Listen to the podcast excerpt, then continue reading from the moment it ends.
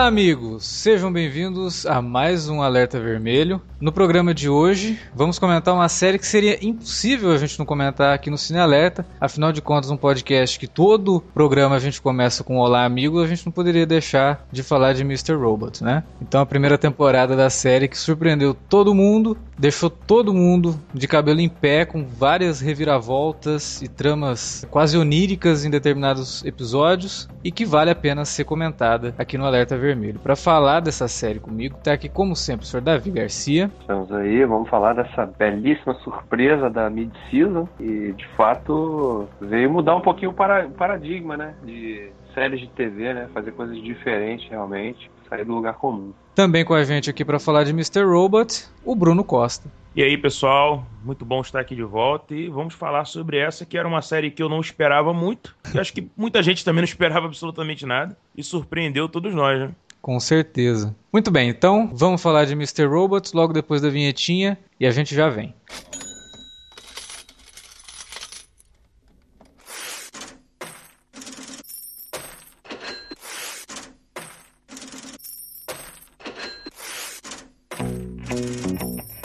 Interromper rapidamente o podcast para dizer que se você gosta do conteúdo do Cine Alerta, você pode nos ajudar a fazer mais e melhor. Entre agora mesmo em www.patreon.com barra Cinealerta e seja um dos nossos colaboradores. Você pode receber os podcasts antes de todo mundo, participar de sorteios e até de hangouts mensais com a nossa equipe. Entre, se informe, confira o que queremos trazer para você no futuro e nos ajude. www.patreon.com barra Cinealerta. Pronto, não falei que era rápido? Pode curtir o podcast agora.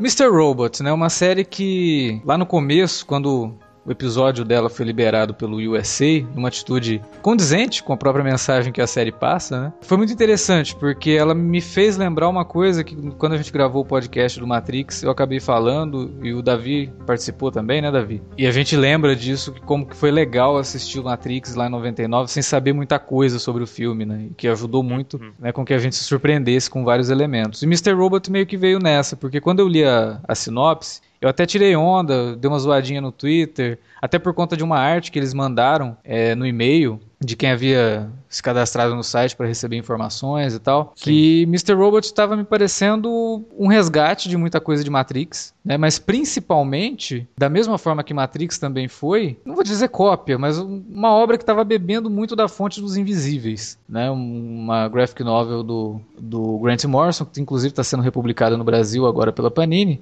e que até a capa do primeiro volume de Invisíveis, que é uma granada, né? Ela é reproduzida numa das artes de divulgação de Mr. Robot que foi enviada via e-mail. Eu falei, pô, os caras estão de sacanagem, porque a sinopse era muito parecida. Se você fosse pegar a sinopse né, da premissa básica de Os Invisíveis, da premissa básica de Matrix, era a mesma coisa. É um uhum. cara, né, um cara que, por mais habilidoso que ele fosse, é só um Zé Ninguém, que de repente, né, chega um, um cara meio anarquista, revolucionário, chega nele e fala, ó, oh, quero que você venha fazer parte do meu grupo, né, nós temos um, um golpe para aplicar, nós temos uma coisa para fazer, e você vai ser crucial. Então isso me lembrou um pouco. Mas, quando eu assisti o, o primeiro episódio, eu confesso que apesar de alguns discursos, principalmente do personagem o Mr. Robot, né, o personagem do Christian Slater, que é muito parecido com o discurso do Morpheus, mas a série começou a me parecer mais como uma espécie de Fight Club misturado ali com alguns elementos. Eu até brinquei no Twitter, acho que foi no episódio 8 ou 9, que eu só coloquei assim, né? Tyler Durden e Patrick Bateman entraram num bar e resolveram hackear o mundo. É porque começa a ter muito disso, começa a pegar muita influência de várias obras, ao mesmo tempo transforma isso numa coisa muito própria. E o piloto da série me encantou muito. Eu assisti e falei, cara, isso aqui, se a série continuar na mesma vibe do piloto, isso aqui tem tudo para ser uma das melhores séries desse ano. E não deu outra, assim. Eu fui assistir o segundo episódio, o terceiro, o quarto, falei, não. A gente está testemunhando aqui uma, uma série, diria até revolucionária pelos temas que ela aborda e pela forma como ela aborda esses temas, né? Doa quem doer, fazendo várias críticas e tudo mais. E além de tudo, muito bem dirigida, né? A, a, influência ali do Nils Ardenoplev, né? O diretor do primeiro episódio, que tinha dirigido a trilogia lá da, Os Homens que Não Amavam as Mulheres, né? O, o original sueco trouxe um, uma textura, trouxe um, uma linguagem uhum. bem cinematográfica para a série. E aí depois a gente vai discutindo mais para frente por que também que, que a série tem esse, esse caráter até mais cinematográfico. Mas como foi com vocês? Vou perguntar pro Bruno primeiro. Bruno, você assistiu o piloto lá quando saiu, que o USA liberou, ou você esperou os comentários e pensou assim, não, vou, vou, vou ver qual é dessa série, que tá todo mundo falando bem, vamos, vamos ver qual é dela. Então, Alexandre, na verdade, a gente lá no 42 eu recebi uma mensagem de um dos ouvintes, onde ele dizia o seguinte, ele falava, pô Bruno, eu acho que você deveria assistir Mr. Robot. Só isso.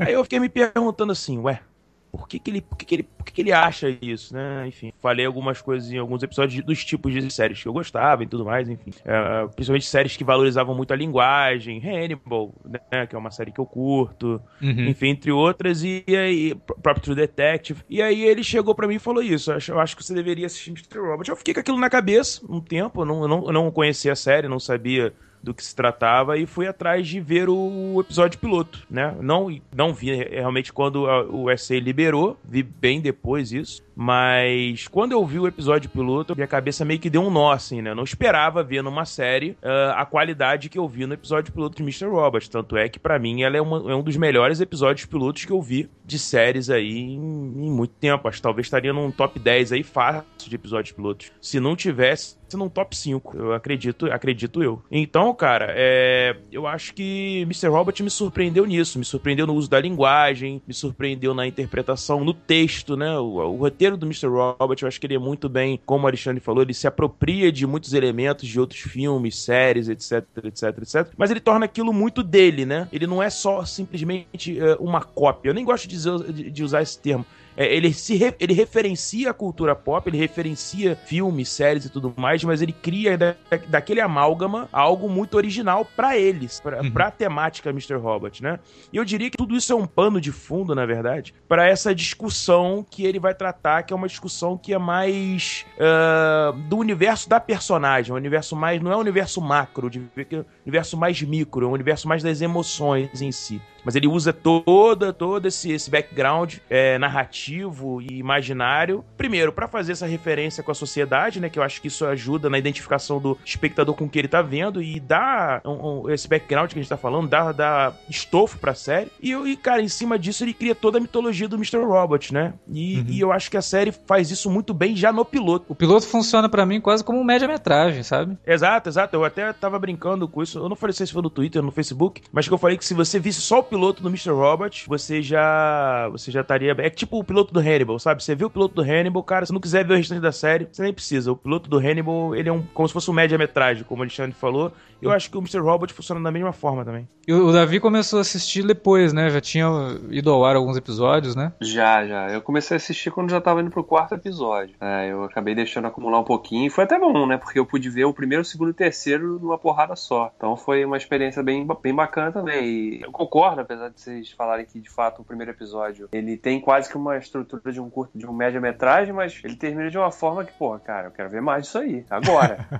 então não tem essa coisa de, ah, ah, você vê só o primeiro episódio, você já vai sacar. Vai sacar, mas você vai querer ver muito mais. Vai querer mergulhar naquele universo ali, saber mais quem é aquele Elliot, quem é o Mr. Robert, qual é da, daquela organização que eles estão fazendo, por que, que eles estão fazendo aquilo, né? E quem, quem, é, quem são aqueles outros personagens, porque todos os personagens têm, uma, têm introduções assim bastante impactantes, né? E, e significativas também. São personagens que você fica intrigado com, com quem são essas pessoas, né? Porque elas agem dessa forma. Então é uma série que, de fato, tem um, teve um piloto é, muito redondo, um piloto que, que, sinceramente, eu, comparando até com muitos filmes que a gente tem visto não serem lançados por aí, cara, sinceramente, comparar com o piloto de Mr. Robot, eu escolho o piloto de Mr. Robot, com muito filme que tem aí, com um orçamento gigantesco e que não alcança nem metade do, do, do nível de, de, inovação, ousadia que essa série é, abraçou, né? Com certeza. Na TV, a gente está falando de um canal que não é uma HBO, não é um Showtime que tem a referência, né, que, que, que, que ganharam, né, que, que dão espaço espaço para outras séries. Tá é, são, é, é, tipo um selo né? de qualidade, né? HBO, a própria Netflix atualmente, quando você vê que é uma produção Netflix, você fala, cara, é. tem qualidade, tem alguma coisa diferente envolvida nisso, né? E eu acho que o USA, como eles começaram a mudar, principalmente a ideia dos produtos que eles querem lançar daqui para frente, acredito que ainda mais com o sucesso de Mr. Robot só venha se consolidar, né, durante os próximos anos, é essa ideia deles trazerem uma renovação, trazerem ideias novas, saírem um pouco da caixa, daquelas séries muito procedurais, daquelas séries já de fórmulas muito já estabelecidas dentro do mercado, né? Então o USA até tá com essa proposta agora, né? Trazer séries diferentes, é o que eles dizem, né? É, e o mais importante de tudo, que não sejam adaptações também, né? A gente tá vendo uma invasão de séries que ou adaptam um filme antigo, ou adaptam uma outra série, não retornam como outra série, uhum. ou adaptam um quadrinho. Pô, eu adoro série de quadrinhos, mas calma, vamos devagar, né? É uhum. É muita coisa. Porra, todo dia sai um anúncio de uma série nova e a hora que você vai ver, pô, é adaptação de um filme, adaptação de um livro, adaptação daquilo. Uhum. E aí você fala, porra, será que não tem mais ninguém escrevendo nada original, né? E aí, aí você vê que tem. É, exatamente. Você vê o, o criador de Mr. Robertson, Sun, eu chamo de Ismail, né? Porque não sei se é assim que é a pronúncia do cara, mas Sun Ismail é um cara que não tinha nada no currículo de relevante, não tinha feito nada que chamasse tanta atenção, mas aí o cara teve uma boa ideia, desenvolveu a ideia que ele teve, claro, né? Não foi uma coisa que imagino que o cara deve ter que. Ele ficou ali, sei lá, um, dois anos ali mastigando aquilo, né? E, e fazendo desenho, a estrutura da onde ele queria chegar, porque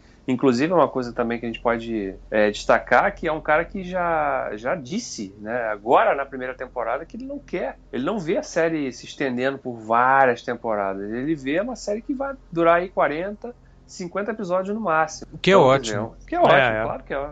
Uma série com temporadas curtas, que não, não, não permitem episódios barriga, também que é uma coisa fundamental na minha é. opinião, né? Tem muito filler, né? Não tem filler, que é uma coisa, inclusive, que é, é, é, um ponto positivo que acho que esses canais da TV a cabo americana já estão importando da TV britânica, porque na Inglaterra é assim que funciona. Temporadas mais curtas, mas com, com histórias muito mais redondinhas e, e, concisas, né? Uhum. Então isso ajuda. Então é uma série que um cara que, que é novo, o cara tem 40 e poucos anos, é um cara que tá surgindo pro mercado agora e tá, pô, já foi. Tá, o cara tá sendo. Ele não tem, ele tem assim. 37 anos, não chega nem a 40. Aí, pô, então, o cara tem um cara um pouquinho mais velho que eu, cara. Podia ser um, podia ser um das, de nós lá, talvez, sei lá, é. cara. Chutando, quem sabe. Mas o cara, pô, ele tá sendo aí é, elogiado pra caramba pelos nomes já estabelecidos na indústria, né, na TV. Uhum. É, o criador de Mad Men elogiou pra caramba. Tudo bem que muita gente vai, não, não, vai considerar muito isso muito parâmetro, mas o Damon Lindelof babou ovo pra caramba do cara também, no artigo lá pro,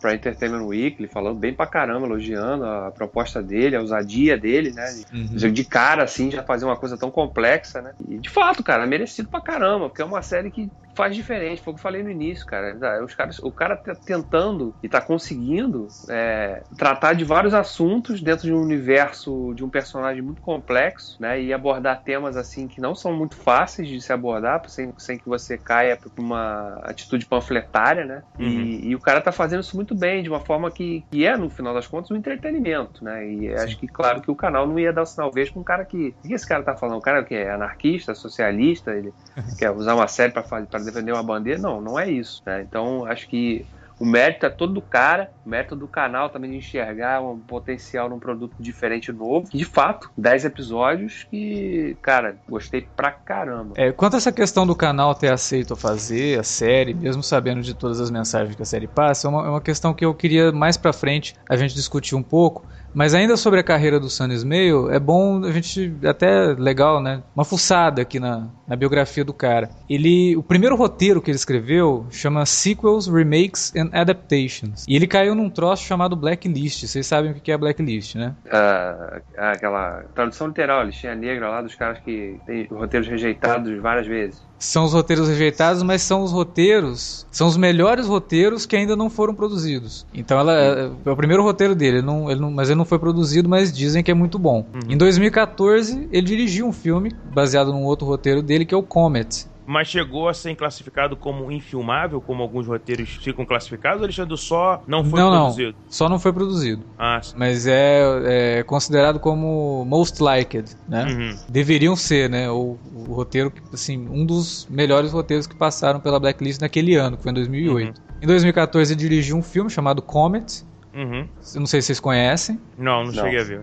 Então, eu fiquei até curioso aqui, porque é um filme com a Amy Rawson e com o Justin Long. Uhum. A Amy Rawson, inclusive, ele casou com ela agora em agosto. Eles já já estavam namorando já há dois anos e agora eles estão casados. E o cara realmente só tem isso no currículo, né? Aí de repente surge essa série, Mr. Robots, ninguém sabia sobre o que que era, e aí um troço muito bem escrito, repleto de, de, de, referência à cultura pop e referências que não, não são referências gratuitas, elas têm um motivo para estar ali e elas confiam na, na capacidade do espectador de assistir aquilo ali, reconhecer aquelas referências, entender por que elas estão ali, né? Pô, o cara faz referência ao terceiro homem no, no, no piloto. A cena sim. que o, o Mr. Robot vai contar pro Elliot na, no- no- na roda tá dizendo? gigante. Na é, roda na roda gigante. gigante. Aquilo ali é referência ao, ao terceiro homem. né? É óbvio que é. Mas tem um motivo pra estar ali. Se você assistir ao terceiro homem e você pegar as, as coisas que o personagem do Orson Welles fala, fala, meu, tem, um- tem um sentido ali. Quando o Orson Welles vai entrar no, na, na roda gigante, ele faz um comentário que faz todo sentido dentro do filme. né? Do- dentro da série, dentro do Mr. Robots. Que ele fala assim: ah, isso aqui já foi muito famoso quando as pessoas tinham dinheiro pra entrar nele. Agora ninguém tem dinheiro mais, então tá Ah. aqui caindo as traças. E o Mr. Mas isso Robots também- fala disso. Mas isso também é legal, que você, tá, que você citou agora, que embora seja uma série mu- muito referencial, ela não exige que o público conheça todas essas referências. Sim, ela não exige Não, porque não, não, faz não. diferença, mas, Mas se ela você fica mais conhece, rica. sim, Sim. você vai sim. aproveitar melhor. A, a toda referência, na verdade, ela deveria ser encarada dessa forma, né? Não é- Sim. o, o espectador não precisa ter uma noção prévia, ou ter visto um filme ou uma série pra reconhecer ela, né? Muita gente provavelmente nem percebeu que toca o Where's in My Mind, que é uma música que toca no Fight Club, no Aham. episódio 9, entendeu? No final do episódio 9, ou porque, por exemplo, de ser um fliperama, entendeu? O, o lugar onde eles estão. Então, quer dizer, são referências que, como eu falei, engrandecem a obra, a gente percebe. Quem tem uma cultura cinematográfica maior, eu acho que ainda se aproveita mais do subtexto, mais dessas referências, mas ela não é necessária. Sim. Mr. Robot, ele faz se entender como um produto por si só, né? Uma das boas referências que tem no piloto é que quando o Elliot começa o episódio, a gente descobre que ele é uma espécie de vigilante, né? Sim, sim, sim. É. E que ele vai atrás de pessoas que fazem coisas erradas na internet pra expor essas pessoas e ferrar com a vida dos caras. Isso à noite. É. Durante o É, dia. até até no, no, no podcast do Canal 42, né, Bruno? O Sim. Ricardo Rente lá falou, cara, ele lembrou muito bem. Uma coisa que eu não- uma sacada que eu não tive, inclusive, foi que no início de Mr. Robert, a gente tem um, o Elliot é quase um Dexter, né? Totalmente, um Dexter. vigilante que, né, Isso. pesquisa os outros e vê, pô, esse cara tá fazendo merda, vou, vou atrás dele. Isso, é quase Não, como se ele a- tivesse o Dark Passenger, né? Sim, sim, sim. Não, ele tem, ele tem. Sim. Sério. É, não é- Literalmente. Ele tem literalmente, literalmente o passageiro sombrio, né? Mas ali naquela cena, por exemplo, que ele vai revelar o cara que tem o site de pornografia infantil. Vocês lembram qual era o nome do site? É, Não, não agora de lembro, cabeça eu não tô lembrando. Eu tava com isso fresco na cabeça, agora não Era lembro. Plato's Boys, né? Que os meninos de Platão. Hum, Hum. sim, sim, sim. Porra, olha, o cara já te entrega uma referência a Platão no, no episódio. E aí Sim. volta aquela coisa que a gente tinha falado. Tem algumas coisas que lembram Matrix, Uhum. né? Aham. Mito da É. caverna. E e da caverna, então olha só. Né? Então É. ele, ele, ele escreve uma coisa assim muito redondinha, muito bem, bem construída pra te E que não é entregar. um- expositiva também, né, E cara? que não é expositiva, porque é, qualquer outra série, TV aberta, aí o cara ia ter que explicar o Platão, né? Os meninos É. de Platão, ia ter que surgir algum, alguém em algum momento Falando, pra explicar a referência. Ele não, ele não, É, não, não ele, faz ele, isso. ele, ele, ele, como é que eu posso dizer? Ele respeita o espectador, né? Ele não, Isso. ele não vai diminuir, digamos, o nível da sua série, ter que entrar muito nessa coisa de explicar muitas coisas para que você entenda tudo,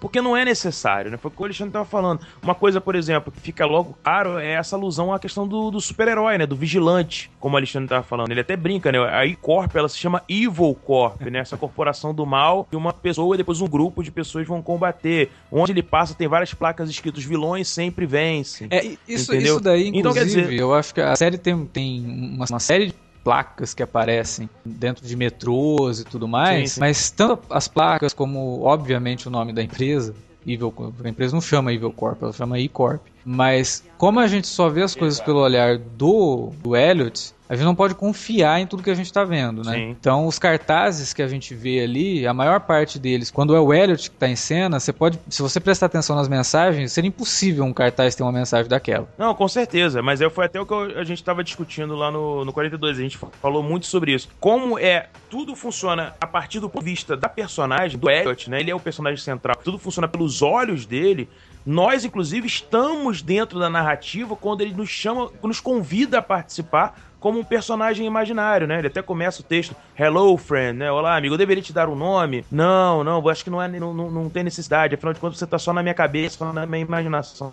Então é até uma série que você tem uma imersão muito maior com ela, né? Você é praticamente um personagem dentro da série, óbvio, quando a gente tá vendo pelos olhos do Elliot, foi o que o Alexandre falou, não dá para confiar em tudo, tanto é que várias vezes aparecem as placas de saída em muitos lugares, é impressionante a quantidade de placas de saída que a gente vê, entendeu? E ele sempre pega o caminho contrário, ele sempre pega o caminho de não sair, mas de entrar nos locais, né? Eu acho isso interessante, né?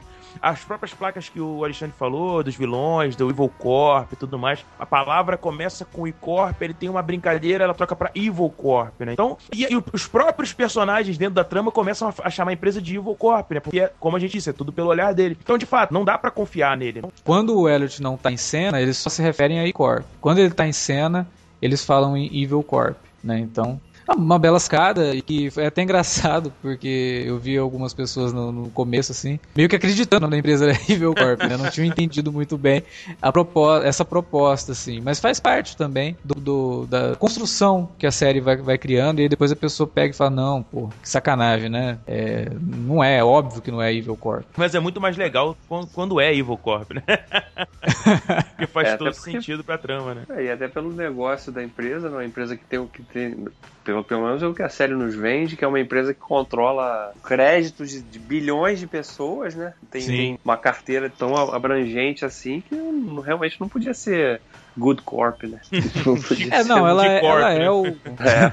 ela é o, o, resumo das grandes corporações, né? A, questão do Elliot enfrentar uma grande corporação acaba fazendo de Mr. Robot uma série como a gente ainda não tinha visto, pelo menos não em, em audiovisual, de uma forma tão bem trabalhada, uma série cyberpunk que se passa no nosso período atual, né? É. É, o William Gibson, que é o cara que praticamente inventou o cyberpunk. Não inventou, mas pelo menos recriou o cyberpunk. E aí tudo que foi feito depois do, das obras dele eram muito baseadas no que ele havia escrito. Ele parou de escrever livros que passavam no futuro porque ele viu que aquele futuro que ele tinha visualizado nos anos 80 já estava acontecendo. Não, obviamente, com carro voador, com pessoas utilizando próteses ah, robóticas, sim, sim, sim, nem nada disso. Mas no sentido de que a gente está totalmente dominado por grandes corporações, corporações que representam a, a união de outras corporações, né? Uhum. Mega megacorporações, uhum. que são resultado né, de, de uniões grandes, sim, sim, gigantes. Essas fusões e tudo mais. Né? E aí ele parou de escrever esses livros que se situavam no futuro, porque falou, não, a gente já está no cyberpunk, então vou começar a escrever agora coisas mais atuais, porque é isso que a gente está vivendo. Né? E o Mr. Robots, eu acho que assim, não deve ser o primeiro, não, não é o único, obviamente, mas para mim foi o primeiro que trouxe esse universo cyberpunk para uma, uma coisa mais pé no chão. Até uma coisa que me espantou muito no primeiro capítulo, obviamente que com muitas liberdades criativas, porque também ficaria até um pouco sem graça, mas que todo o processo, procedimento de hackear né, e o procedimento cibernético, digamos assim, né?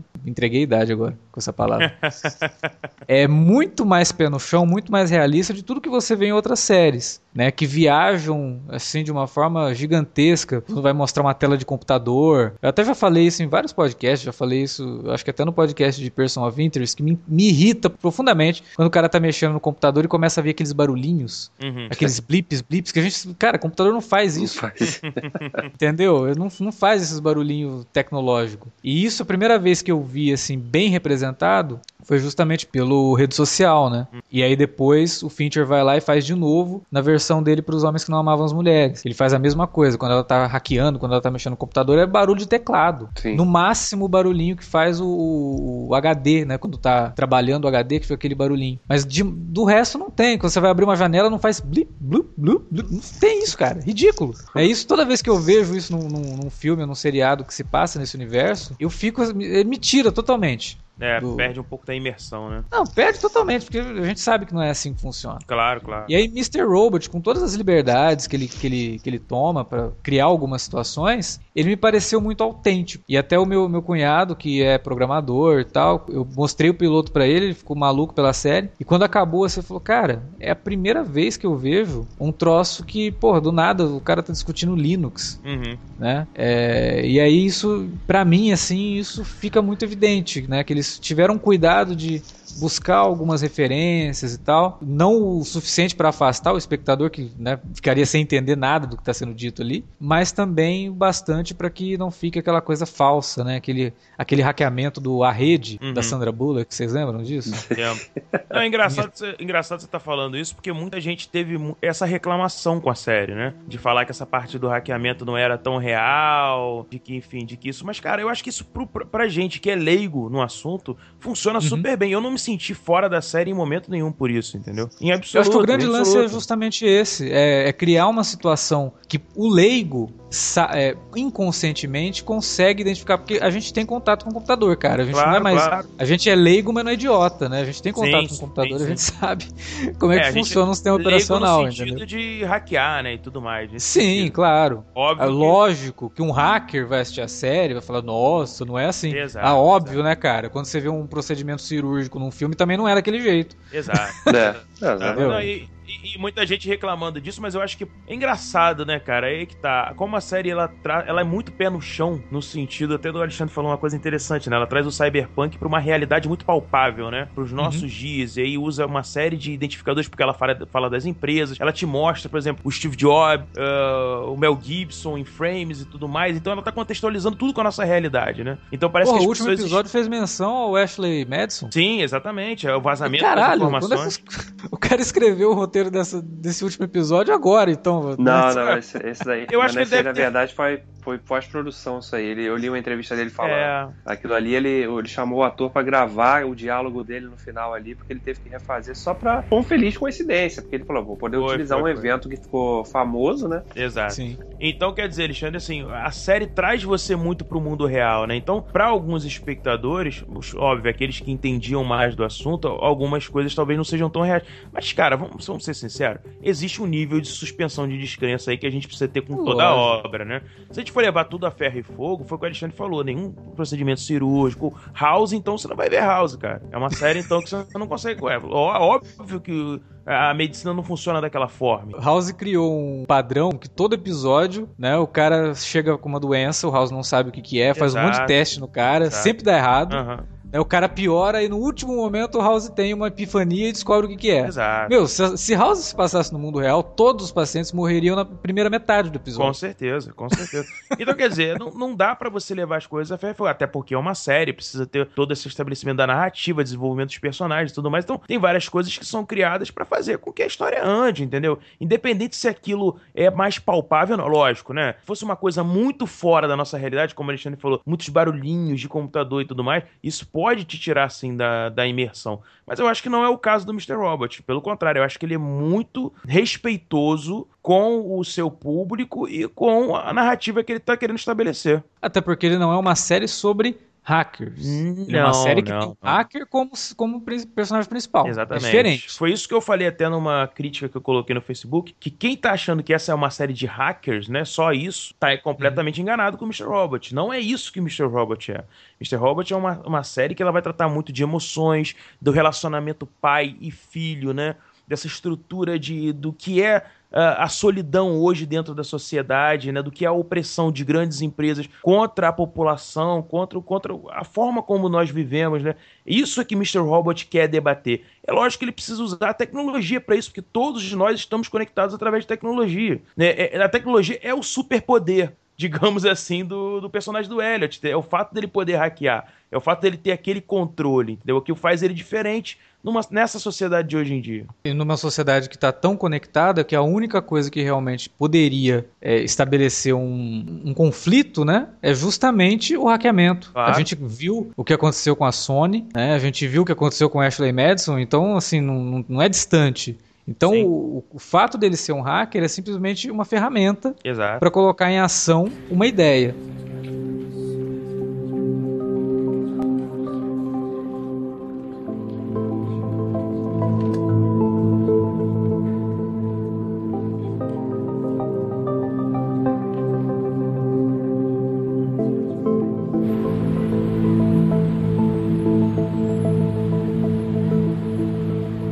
Porque agora eu acho que a gente pode até entrar um pouco nesse, nesse mérito um pouco mais, diria filosófico, mas um pouco mais contestador. E eu queria fazer uma pergunta para vocês, eu quero ver o que vocês pensam sobre o assunto. Uhum. É, lá no comecinho o Davi falou a questão do USA, que é da Universal, né? Uhum. um canal que faz parte da, da rede Universal, ou seja, ele faz parte de uma grande corporação, colocar no ar uma série que bate a todo momento em atores, bate a todo momento em grandes figuras, né? Ele- o que ele faz com o Steve Jobs é desconstrói o personagem em duas linhas, né, de diálogo. Sim, sim, sim. Fala dos jogos vorazes, fala uma- um monte de coisa, e aí você para pra pensar um pouquinho. Você fala, nossa, né? Como que um, um canal que faz parte de uma grande corporação tem coragem de fazer isso, né? Se você parar pra pensar demais nisso, você acaba chegando a algumas ideias. Eu queria ver se vocês pensam dessa forma também. É, o USA ele não é um canal como o HBO. O USA ele tem intervalo. O USA tem muito intervalo, inclusive. É, se você pesquisar depois no, no Google sobre o USA, sobre as transmissões do Mr. Robot, você vai ver que muita gente reclamava é, da quantidade de intervalos comerciais que tinha. Assim os como o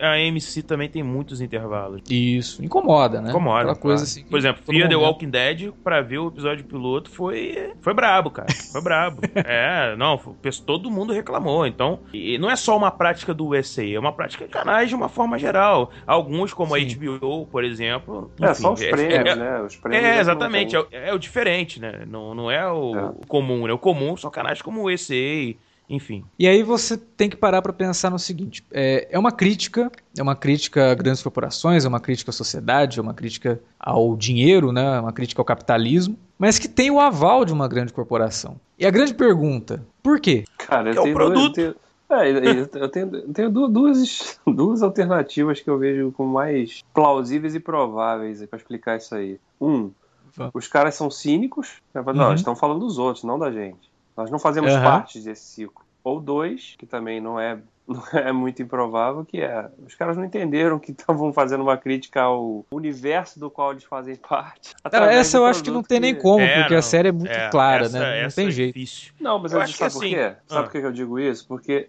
o, o próprio Sans Meio, numa uma entrevista depois do final da temporada, disse que ele teve que. Uma das coisas que ele teve que lutar com o canal quando, quando deram o sinal verde para a temporada, né, os 10 episódios, era que eles queriam que a revelação, a grande revelação, né, que seria a grande revelação, mas que é telegrafada, vai sendo telegrafada desde o primeiro episódio, né, envolvendo Uhum. realmente a identidade do Mr. Robot, fosse o gancho do último episódio. Queriam que aquilo fosse a revelação e acabasse a temporada. Fosse e o aí ele teve que lutar. Exatamente. Então, por isso que eu falo, entendeu? De repente os caras nem conseguiram captar. Cara, a gente tá falando de executivo de TV, né? Então os caras Ah, também não, captaram, dão, captaram, dão um sinal verde pra cada grande porcaria que tem. Não, aí, não, sei. não, mas eles captaram. Aqui é, é muito aberto. A crítica ela não é algo, ela não fica no sub. Cara, quando alguém decide botar a imagem do Steve Jobs na outra sequência falar que ele ganhava dinheiro em cima de crianças, cara, É. é um negócio muito E sério. aí, né, o Mel Ele não tá Gibson, pra né? brincadeira, entendeu? Exatamente, ele não tá É. pra brincadeira. Ele, quando o cara bota a, a imagem do Obama e ao mesmo tempo tá batendo política, tá batendo na forma americana, no modo americano de ganhar dinheiro, por exemplo, ele, Uhum. cara, ele não tá pra brincadeira, entendeu? Então eu acho assim, que você entendeu. Só que aqui é um produto. E como todo produto, é, eles conseguiram ver o potencial que esse produto tem. Assim como, por exemplo, o Clube da Luta, como V de Vingança, como outras é, obras que, cara, querendo ou não, batem na sociedade, batem na, na- na nossa forma de enxergar o mundo, entendeu? Mas ao mesmo tempo, isso, isso no, meu, no meu entendimento, tá? É, A série ela não é sobre isso. Ela tem isso, mas ela não é sobre isso. Isso é um, um a mais que a série tem. É, um- é, é- é uma ideia que a série te traz. Mas o fundo, a grande questão da série é o isolamento, é, é a questão da emoção, é a forma como as pessoas vivem as suas vidas ah, de acordo com o que acontece com elas, entendeu? Porque aquela, aquela contextualização que ele faz da sociedade e tudo mais, cara, é real. Isso que é faz com que você se identifique com a série. Mas se você for parar pra prestar atenção, não é isso bem que fica na sua cabeça, entendeu? Não é, não é a porque até porque a série é muito esperta nisso. Ela pega a Evil Corp e a coloca como o grande mal, entendeu? Ela é o grande mal. Não, não, não- são bem as outras corporações. É a Evil Corp que tá presente em tudo. Então, querendo ou não, você elegeu um vilão pra sua temporada. Você elegeu uma empresa que ela vai ser o grande mal de tudo. E aí, pro espectador médio, as outras informações meio que se perdem nesse mar de, de, de conflito, entendeu? Porque você coloca toda a sua raiva contra aquela Eu- eu acho empresa, o- entendeu?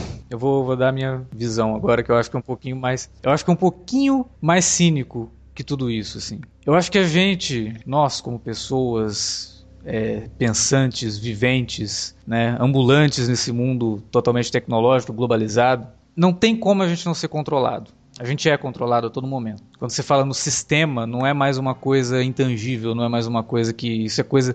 Isso é coisa desse cara de esquerda falando aí do sistema. Não, não é mais isso. A gente sabe que não é. E esse sistema que controla a gente, ele tá tão autoconfiante de que a gente precisa ser controlado ou de que a gente é passivo o suficiente para não se deixar levar por, por, uma crítica que eu acho que Mr. Robot é sim um troço que pega muito pesado na crítica. Ele, ele fala veementemente e ele coloca a Evil Corp simplesmente como um, um avatar de todas as grandes corporações. O texto dele leva a esse entendimento. Mas é que o sistema em si, os as grandes corporações, como a própria Universal, estão tão cientes de que a gente não vai fazer nada, cara, que para eles tanto faz. Sim, o cara tá dizendo, gritando na sua cara, né? Aí o copo sou eu.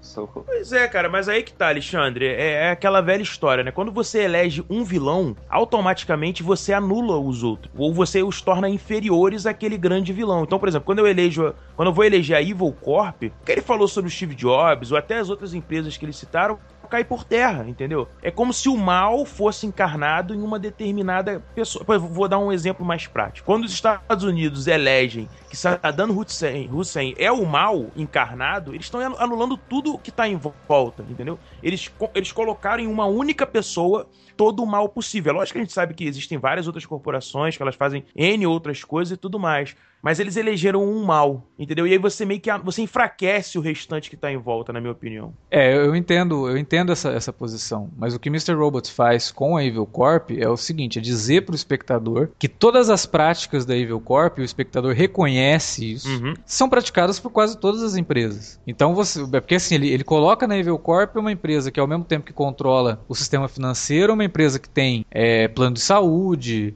Uhum. É uma uhum. empresa que está em tudo. É, essa é a malandragem.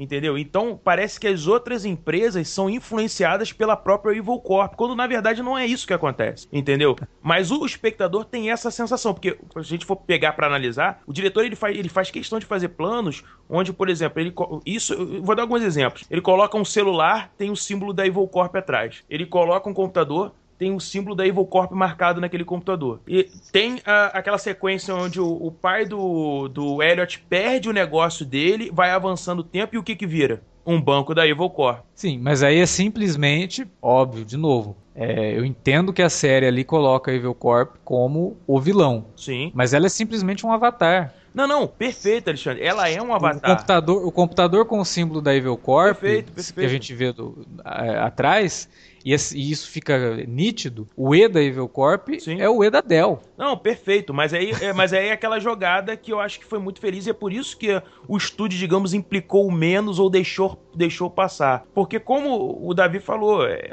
é lógico que é, so, as corporações somos nós, né? Digamos assim, as, as, grandes empresas. Mas como ele colocou num só, é, para o espectador médio, isso passa. Entendeu? Para o espectador mais avisado, que vai fazer essa leitura um pouco mais profunda do material, como a gente está fazendo agora, isso tudo fica muito claro. Mas pro espectador médio, a grande vilã é Evil Corp. Você não tenha dúvida disso, entendeu? É como se ela fosse o grande mal a ser aniquilado ali. E, e, não é à toa que ela é um banco, né? Inclusive na série. Isso foi muito feliz, essa escolha deles, né? Dela, dela ser é, dela ser personificada praticamente essa coisa do, do, do, crédito, do débito e tudo mais, etc e tal. Então acho que pro espectador médio, que é o espectador que a série vai atingir, que eu acho que eles fazem, óbvio, existe uma pesquisa de target. Quando o episódio piloto saiu, eles, fiz, eles viram que, pô, teve mais de 2,6 milhões de pessoas assistindo, quem é o público dessa série, parará, parará, parará. Cara, eles viram que aquilo passava tranquilamente. Pelo menos eu, eu quero acreditar que foi assim que eles fizeram a coisa, entendeu? É, e eu acho que faz um certo sentido, né? Eu acho que assim, né, toda essa, essa leitura que a gente faz, obviamente, da, do elemento vilanesco né, da história, que, claro, sem dúvida nenhuma, é representado pela Evil Corp, mas tem também o outro lado que é mostrar a extrema dependência que a gente tem justamente da a gente não tem como, muito como fugir da, dessa dependência hoje na estrutura que a gente tem de mundo dessas corporações. Você não tem como não ter uma conta num banco, você não tem como não ter um, um aparelho celular, você não tem como não ter uma rede social qualquer, seja ela qual for. Você é Exatamente. dependente de todas elas. Você não consegue se isolar do mundo, você não consegue conviver, viver no mundo, se você não, não, não utilizar nada disso, né? E, e todas essas empresas, elas, de certa forma, maior ou menor escala, elas são sim refletidas ali naquela, naquela empresa, na Evil Corp, né? Com, com tantos braços assim espalhados em tantas áreas de atuação, com que, que, que exerce um controle tão absoluto sobre tanta gente, né? E a diferença é que, ao passo que tem algumas pessoas que enxergam isso, né, e que de repente vão resolver lutar contra isso, para não, a gente tem que mudar o sistema, outros vão falar assim, não, cara, Pra que, que eu vou lutar? Tá ótimo assim pra mim, tá? Não, tô, não, não tem problema nenhum com isso. Tô, Ah, sou sim, controlado, se dane. sim, sim. Né? Eu não quero saber, não quero, de, revo- não quero saber de revolução, não quero saber de hackeamento nenhum pra derrubar o sistema. Exato, exato. E essa é a Então- grande maioria. Essa a parcela que pensa dessa forma Uhum. é a grande maioria.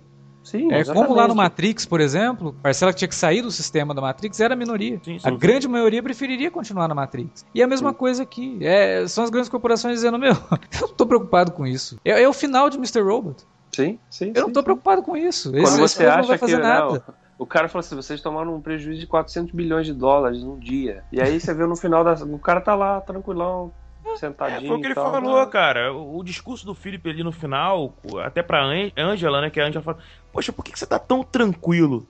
Ele fala, porque isso foi obra do homem, isso não foi uma, uma invasão alienígena. Isso não veio de outro planeta, isso não entendeu? Então a gente pode É. destruir, a gente, a gente tem como, como combater e como acabar com isso, porque, vamos ser sinceros, tudo bem, os caras conseguiram, os caras tiveram sucesso, zeraram tudo, beleza, mas as corporações continuam existindo, as pessoas continuam consumindo, continuam fazendo dívida, as pessoas continuam vivendo, cara, e o modo de vida é esse, é parcelamento, é se endividar, entendeu? Enquanto existir essa desigualdade social tão grande, enquanto existir as pessoas não tendo. É é a forma como as pessoas vivem, né, cara? É difícil você, por exemplo, quem não quer ter o seu iPhone 6? Porque existe, cara, todo um marketing em cima, aquilo é um sinônimo de status, tem um valor agregado, e as pessoas que não que têm menos vão querer comprar. Então, no final das contas, será que eles venceram? É, aí eu volto para aquela frase lá do começo: os vilões sempre vencem. É, exatamente. É isso, cara. Então, a série não oferece risco, assim como V de Vingança não ofereceu risco pra Warner. Exato, exato. Pelo Virou- contrário, a virou um Warner produto. ganha milhões. Exato. a Warner virou- ganha milhões em cima de pessoas achando que estão fazendo protesto contra o capitalismo, cara. Exatamente. Usando a máscara do, do, do, do Guy Fawkes Exatamente. por assim, conta do V de Vingança. assim como o próprio Clube da Luta também tinha essa questão. E, cara, é um produto. E e foi por isso que eu comecei o, o- o discurso falando que ah, você fez a pergunta, eu falei, cara, é um produto. Porque, cara, quando isso vira produto, quem não vai querer comprar uma camisa com Fuck Society, entendeu? Quem não vai querer Certo. comprar depois o box da série? Quem não vai querer, entendeu? Comprar os produtos derivados e etc, etc, etc. É um produto, cara. Que a série dá uma zoada legal no pessoal que tem perfil em redes sociais, né? No Facebook. Exato, exato. Cita o Facebook. Cita Você acha o que Facebook. alguém, alguém cancelou o perfil do Facebook por causa de Mr. Robot? E o Mr. Robot até tem uma brincadeira. Se você entrar no site do Mr. Robot, que você quer se juntar à, F Society, né?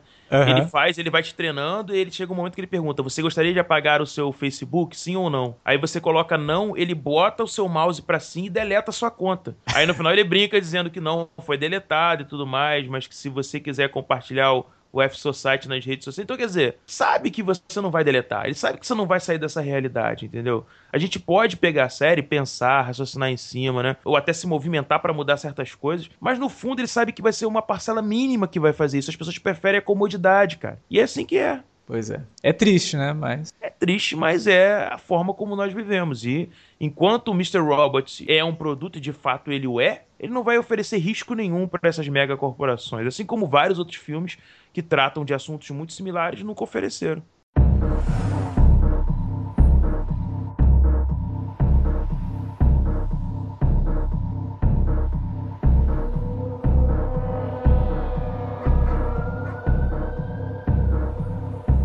Temos alguns ouvintes do Alerta Vermelho que mandaram algumas perguntinhas. A gente podia comentar algumas coisas aqui. ó. O Carlos Eduardo lá no Facebook, ele queria saber a opinião da gente sobre o episódio Demons, que é o quarto episódio, né? Que é o episódio que, se- que trata da desintoxicação do Elliot. Hum. Que eu acho genial aquele episódio. Esse episódio é uma obra-prima Sim, sim. da, da televisão esse ano. Assim. Eu vou colocar esse ano porque também seria tão exagero, mas desse ano foi uma das melhores coisas que eu assisti. Ele tem, assim, tecnicamente, ele tem um plano de sequência incrível, muito bem É. feito. Eu, eu, não, eu, eu acho esse plano de sequência muito bom. Eu não acho ele incrível, mas eu acho ele Não, muito bem ele- executado. Ele é muito bom, cara. Muito bom Ele mesmo. é muito bom, mas incrível, incrível. É incrível é o do Ele True é. Detective, né? Primeiro. É, incrível. O True Detective é incrível. Porque o True Detective ele tem uma. Não, não, mas. É, ele sem- tem uma ação, né? Tem muita coisa acontecendo. Muita e- coisa acontecendo e ele tem um tempo correndo que faz todo sentido pra dentro da trama, entendeu? Ele Sim. precisava chegar em tanto tempo até o local pra poder pegar o carro e seguir com o, o, o Martin, né? O Rush estava passando por ali. Então, quer dizer, faz todo sentido ser um plano sequência e a forma como foi, entendeu? Então, e, e é narrativamente perfeito, brilhante, avança a história e tudo mais. Não estou dizendo que o Mr. Robot não seja, mas ele não é incrível, eu só acho ele muito bom. Eu acho que a construção como um todo do episódio é que ela é incrível, entendeu? Somado todos os elementos, aí é fantástico. Você tem toda a, questão de sonhos do Elliot, né? E de Porra, alucinações. Que aí a série dá uma Ele- engatada no David Lynch ali. Lynch, exato. Pô, eu falei isso até no 42 com o Davi. Eu falei, cara, isso é muito lynchiano, cara. Isso é muito. Nossa, impressionante. Muito bem feito nesse ponto. A questão dele sonhar. A questão da própria interação. Que é o único momento onde os personagens de fato olham pro personagem do Christian Slater. É o Exato. único momento em que eles interagem. É no sonho do, do Elliot, entendeu? Isso. Então isso é legal, entendeu? E aí são incríveis, são as sacadas visuais, né? As Ah, piadinhas que ele faz, é, os momentos mais descontraídos, como por exemplo, ele chegar lá né, na- onde era a casa dele e ter um poste no meio do terreno com um erro 404, né? Exatamente. Cara, olha que legal, olha que, que bacana. E sem explicar, né? Sem precisar explicar o negócio. A conversa extremamente filosófica e existencialista que ele tem com o peixe, né? Burt, Com né? o peixe, né? O peixe, cara. É... Quando você falou do David Lynch, eu falei, cara, é isso, eu já tinha pensado nisso. Antes, até a gente tava. Não sei com quem que eu tava falando. A gente fala com tanta gente no Facebook, no Twitter, enfim, que eu tava brincando que só ali dava pra fazer uma grande análise, né? Do, do Sim. que é o Mr. Robot e tudo mais. A última nessa- vez que eu vi esse tipo de coisa numa série, óbvio, não assisto tanta série assim pra poder dizer com propriedade que foi a última vez que isso aconteceu, mas a última vez que eu vi foi no, no episódio final de Awake, que foi uma série que durou só uma temporada e que Era existe. bem legal, então. Era muito boa a série, durou uma temporada só, e que no último episódio a série dá uma viajada legal, assim, no, no meio do último episódio. Uhum. Tem um Ah. amigo dele que. Ele tá no meio do sonho, assim, aparece um pinguim gigante. Aí o pinguim conversa com ele, tira. Aí o pinguim, na verdade, é um cara vestido de pinguim, tira a cabeça, é um amigo dele. Aí você fala, meu, o que, que tá acontecendo aqui nesse negócio, né? E aí é bem David Lynch mesmo. Até porque Sim. é uma série que tratava disso. Mas foi a última vez que eu vi, e, e eu acho que a Wake até merece os méritos mesmo, porque era uma série da NBC, se não me engano, uma série de TV Uhum. aberta, né, que tinha menos oportunidade ainda de ser diferente, né? E consegue ser diferente. Mas Mr. Robot me surpreendeu muito com esse episódio, que flui muito bem, apesar de toda essa coisa assim mais viajada e Ele um menos pouco o tradicional. Clube da Luta também, né, Alexandre? Aquela parte onde eh, o personagem do Edward Norton tá fazendo aquele tratamento e tudo mais. Ele vê também o pinguim, entra na mente dele, vê a Marla também, aparece. Isso, isso. Lembrou É um pouco aquele diálogo ali e tudo mais. E eu achei, achei bacana da, do- dos meio. eh, eh, filosofar um pouco sobre a existência do personagem em si, entendeu? Essa coisa dele não falar com ninguém, falar só com o pai. Ele até brinca. No começo ele já fala isso, né? O pai dele tinha morrido e a única pessoa que ele conseguia conversar era com o pai dele, né? Uhum. Então eu achei isso muito interessante. Aí ele tem um diálogo com o peixe. E, e- cara, por mais estranho que isso pareça a gente falando aqui agora, você vai vendo na série, pra quem tá ouvindo esse programa e não ouviu e tá correndo o risco de tomar uma série de spoilers na cara, é muito bom, cara. Faz todo sentido e funciona muito bem dentro da narrativa. E é um diálogo interessante, inclusive. Sim, muito bem escrito. né? Muito bem. Aliás, a série toda é muito bem escrita, né? O Bruno Peternella pediu pra gente comentar um pouco as escolhas do elenco, principalmente do protagonista, né? Uhum. Que cara manda muito bem, né? O Rami Malek. E principalmente o Christian Slater. Cara, eu nunca É, pensei Chris- na minha vida que eu ia elogiar o Christian Slater, hein, Davi? Putz, Porra, a gente falou isso no 42, né, cara? Que o, o Christian Slater, assim, ele é- pode ser um ponto fora da curva na carreira dele agora, porque ele era uma âncora de série. Toda série que ele fazia, a série afundava rapidinho. Aí, e dessa vez não, até porque ele não é o protagonista, né? Quer dizer, Não, não. é, é e não é. É, é. Mas não é o chamariz, né? Da, Não, ele não, é um não. coadjuvante, assim, na- Ele- é, é um longo da narrativa. Sim, Então, sim. quer dizer, o, o, o- Malek é, é uma bela surpresa, porque assim, eu já, eu já conheci ele de trabalhos pequenos e Também. participação em 24 horas, né? Fez aqui com o Aaron Paul lá, a adaptação do Need for Speed, Uhum. Ele Mas, fez assim, uma noite não no era- museu também. uma noite no museu, verdade. Mas nada que, né, nossa, esse cara aí merece uma coisa, né? É, só, Não, só o The Pacific, assim, que eu acho que ele teve uma participação Sim, mais. sim, The Pacific, sim. é, o The The Pacific, Pacific é. Verdade. Mas agora ele teve realmente toda a chance, a oportunidade que ele nunca tinha tido, de fato poder explorar um personagem que tem complexidade, que tem muitas camadas, que Sim, não é uma sim. coisa fácil de fazer, cara. Porra. Tridimensional, né? Ele contou numa entrevista também, uma curiosidade bem legal de dividir, que a, a- a narração que ele faz, né? Ele tá Uhum. contando a história pra gente, né? Sim. Aquilo ali, quando ele tava nas gravações, tinha alguém com um ponto no ouvido dele falando a, a narração. Então ele tinha, que, ele tinha que atuar com a narração na cabeça. né? O cara ficava no ponto. Teve uma vez que ele, ele, ele falou que ele tava gravando, quando ele terminou de gravar, ele tava com o, com o ouvido sangrando. Caraca. Porque a pessoa tava falando alto, assim, e ele não tinha nem percebido, assim. Ele tava tão concentrado no negócio, porque ele tinha que. Ele estudava os roteiros, né? Com as, obviamente as cenas que ele ia fazer no dia, lá, as falas e tal. Mas Uhum. ele também estudava o que, o que, o que ele o personagem ia ouvir ou ia falar, né? Depois na narração. Então imagina o, o nível de complexidade pro cara se preparar pra compor esse personagem, cara. Porque ele é ao mesmo grande. tempo um cara que tá interagindo com vários outros personagens, mas também tá contando a história, né? E é a visão dele, a visão do personagem, sobre tudo que ele tá vivendo e fazendo. Então, cara, palmas pro Malek aí, realmente, porque ele abraçou esse personagem e construiu um personagem desses assim que se transformam em icônicos instantaneamente, Um cara. belo personagem. O, o Christian Slater, acho que a última vez que eu vi ele tão bem é no True Romance, né? No Amor a Amor Queima a queima-roupa? Amor a queima-roupa. Queima-roupa. Você acha que eu não Inclusive temos um podcast aqui sobre o Amor a Queima-Roupa ou Fora da Curva. Vocês fizeram o quê? O po- Isso. é esse fora da curva, né? Então, assim, acho que foi a última vez que eu realmente vi o Christian Slater como alguém que poderia, um dia, né, quem sabe, ser um ator, assim. Sério mesmo, Alexandre? Você achou que ali ele tava. Ele. ele Não, o Amor a Queima-Roupa, eu acho que é o melhor, melhor "Caramba, esse papel cara-" dele, cara, o Amor a Queima-Roupa. E Não, mas você acha que no Amor a Queima-Roupa ele deu sinais pra você de que, pô, esse cara pode poderia, um mas ele- de fazer alguma coisa? o- quando ele fez Amor a Queima-Roupa, ele já tinha 10 anos de carreira. A gente já sabia que ele não, não sairia Sim, daquilo, porque- entendeu? Eu digo assim, você vê o Exato, filme e eu- fala, pô, mas o que, que acontece, né? Por que, que nunca foi isso? De repente o cara tá tão bem e aí depois também nunca mais, né? Então é quase acabou. Não foi nada. Tudo que é ele tinha irrelevante. gastou no, no, no, no Queima-Roupa, assim. O nome da Rosa, ele tá lá, essas coisas, assim, ah, razoável. Mas também É, atuar com o Sean Connery, né? né, meu? Você não precisa de fazer muito esforço, né? O Sean Connery faz todo o serviço pra você. Não, mas ele não, cara, não, assim, sendo bem sincero, mesmo com os filmes que você disse, eu. Por isso que eu até brinquei com o Davi, eu falei, cara, Davi, eu nunca pensei na minha vida que eu ia elogiar o trabalho do cara e falar, pô, mas no, no Mr. Robert eu dou meu braço a torcer e o cara. Impressionante, me impressionou, cara. Não, não esperava, não esperava mesmo. Assim, tô, tô sendo sincero. Ele, ele consegue mandar um bom trabalho, impressionante. Quando eu vi a primeira coisa sobre a série, eu fiquei sabendo da série, eu vi só o- a sinopse da série, que foi o que eu comentei lá no começo, quando eu falei, pô, isso aqui tá parecendo Matrix, tá parecendo Os Invisíveis, né? Uhum. E aí eu fui ver, assim, a série conta no elenco com o Christian Slater. Hã? É, Oi? É, pois é. Como assim? Acho que ali ele, ele, ele se aproveitou, né? Ele falou assim, pô, a gente precisa, a gente tá vendendo essa série e tal, mas a gente precisa de um nome que as pessoas reconheçam, né? Que, que ator tá aí que não vai poder cobrar, assim, fazer grandes exigências, porque não tá em em alta, né? Mas que ao mesmo tempo o público reconhece. É o Christian Slater. Só fazer uma correção aqui, que eu acabei de lembrar de um outro papel do Christian Slater, recente, inclusive, que de novo mostrou que, meu, o que, que aconteceu com esse cara? Por que, que ele nunca atuou tão bem? Que foi no Ninfomaníaca, né? Ah, É. verdade, cara. Ele, Verdade. verdade. Tinha esquecido Verdade. totalmente, cara. Cara, É. pra você ver, eu não, eu não lembrava dele no, no, no Nymphomania. É porque ele tá tão bem que não dá nem pra acreditar que é o Christian Slater. Pois é, olha aí, ó.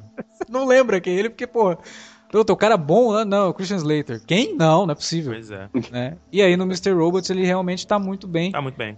E a gente até espera que na segunda temporada, apesar de ter, ter feito toda a revelação, né? Eu ainda acho que na segunda temporada ele vai ter uma, uma presença ainda Com constante. aqui. certeza. As- cara, ele vai, pra mim, ele vai até o fim da série, fato. Ele vai fazer as cinco temporadas, que pelo menos pelo que o Sam falou, né? ah, as cinco temporadas tem que ter o papel dele, porque ele é a grande peça na vida do, do Elliot, né? O, o Elliot Alderson, né? Funciona em torno dele, cara. Em torno dessa relação Isso pai e filho. se, isso se o personagem não tiver, não tiver morto, né?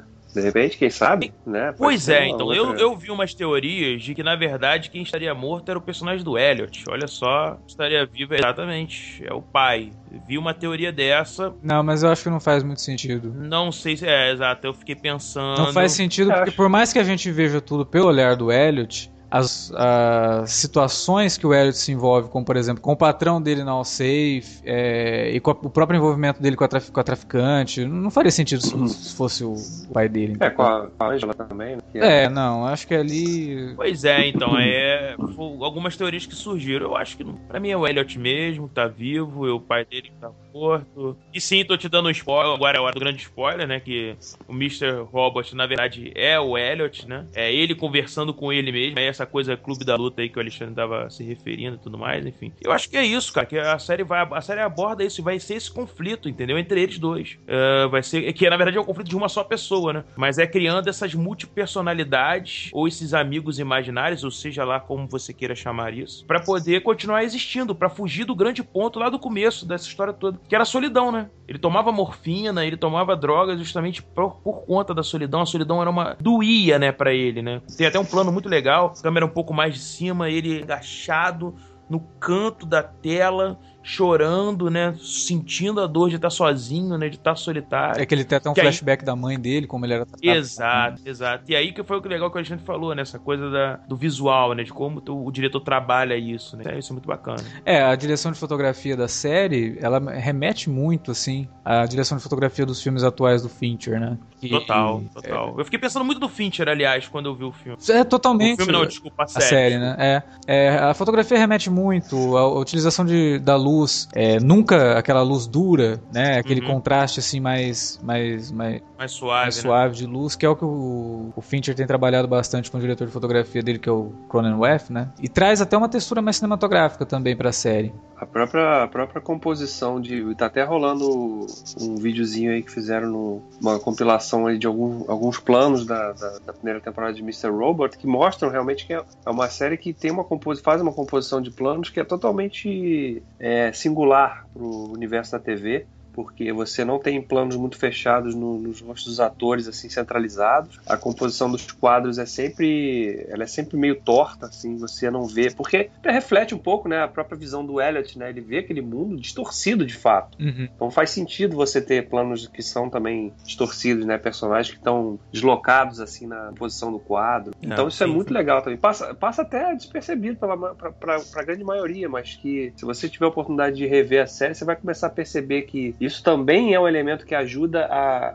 a reforçar os conceitos que a, que a história está te contando. Esse visual da série com os planos fora do, do que a gente está acostumado, ele não passa tão desapercebido pelo público, não. Eu acho que isso daí é captado inconscientemente, principalmente pro público que assiste muita coisa, mesmo ah, sem ter o conhecimento sim, sim, técnico, sim, sabe? Porque a, é, é, a gente sabe... É um desequilíbrio muito grande do plano ali. Sim, não, não, tem é, não, tem como a pessoa não perceber, e até por conta de algumas coisas que, nesse vídeo que o, que o Davi citou, inclusive, fica muito evidente. O vídeo não tem narração é. nem nada para poder nada, nada. sugerir algumas coisas, mas eu acho que fica muito evidente, porque, por exemplo, é, a gente sabe que quando você quer dar uma ênfase a alguma coisa coisa na tela, você direciona o olhar do espectador para um determinado lado. E esse lado vai depender muito é. da ordem de leitura que a gente tem, que é da esquerda para a direita. Né? Então a gente uhum. costuma fazer o personagem ir da esquerda para a direita ou direcionar o olho do espectador para a direita, para mostrar que a coisa mais uhum. importante vai acontecer ali. E o Mr. Robot ele faz o contrário. Ele te direciona para o outro é. lado. Aliás, ele não te direciona. Ele força você a olhar para o outro lado, porque você já está tão acostumado a olhar sempre para a direita, assistir as coisas nesse nesse embalo, que quando você olha para a direita, você vê uma parede e fala, ué, cadê o personagem? Aí você tem que olhar, você tem que direcionar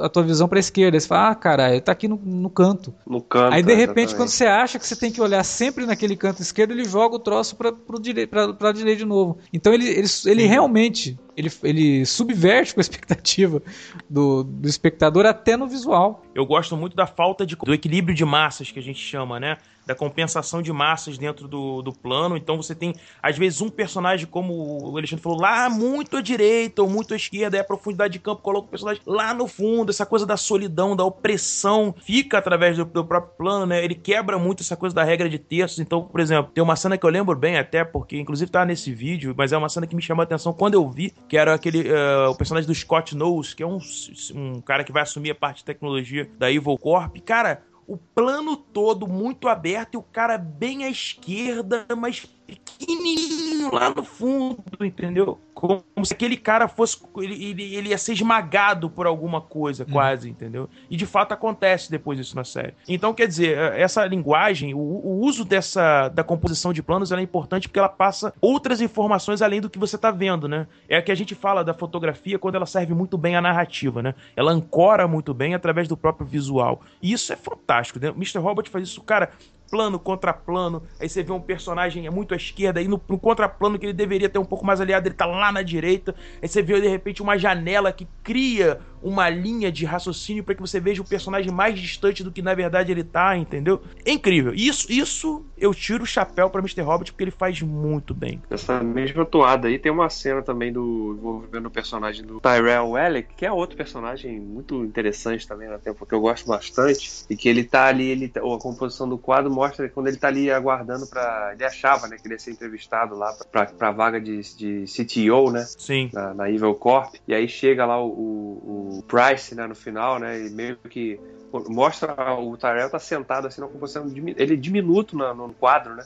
Uhum. Ele mesmo se sentindo assim bem, né, cara, eu sou muito pequenininho aqui dentro desse negócio, né? Uhum. Dentro dessa estrutura dessa, dessa empresa gigantesca. E aí chega o Price e fala com ele, não, a vaga já tá, né? Outro dia a gente vai conversar e tal, mas, né, já tem outro nome e tal. Ele meio que então, de novo, né, coisa da como a parte técnica, por mais que não a gente não tenha de fato realmente nem nem sempre toda a consciência de que ah, o cara compôs o quadro assim porque ele quer falar isso. De fato, inconscientemente você uhum. sente, né? Você pode não, sim, sim. não raciocinar sobre aquilo, racionalizar aquilo, mas você sente que ele está te passando alguma mensagem com aquela composição. É engraçado, né? A gente fala muito isso, mas as séries no geral, a maioria das séries que a gente vê, Uh, o uso da fotografia, o uso dos planos, eles são muito do trivial, sim, sim. né, cara? Às vezes você tem uma fotografia um pouquinho diferente, talvez um pouquinho mais saturada, às vezes uh, com um filtro mais acinzentado ou azulado, às vezes com filtros diferentes dependendo da intenção, mas você não vê essa composição de planos tão absurda, tão bem. Talvez Hannibal, né, Alexandre? Acho que Hannibal tem mais isso, né? É, Hannibal ela Hannibal tem um cuidado, um tem cuidado, um cuidado visual é. muito, muito apurado, mas eu ia citar uma outra série, inclusive, que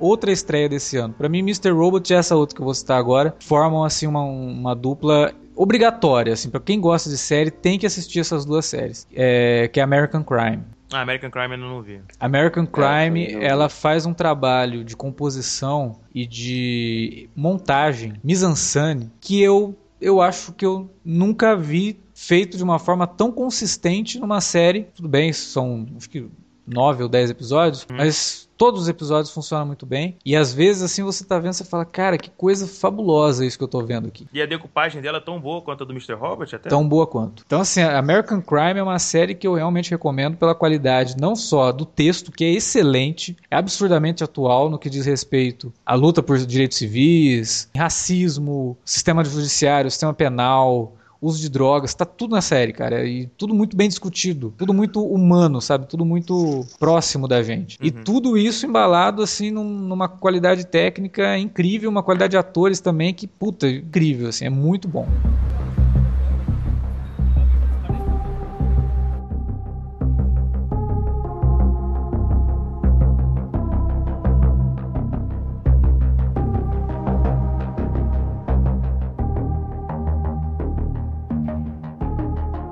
Bom, uma outra pergunta que mandaram pra gente, não é mais uma pergunta, só queriam saber o que a gente acha, o que a gente tem a dizer sobre isso. E foram várias pessoas que mandaram, tanto no Facebook quanto no Twitter, teorias sobre o que aconteceu com o Tyrell.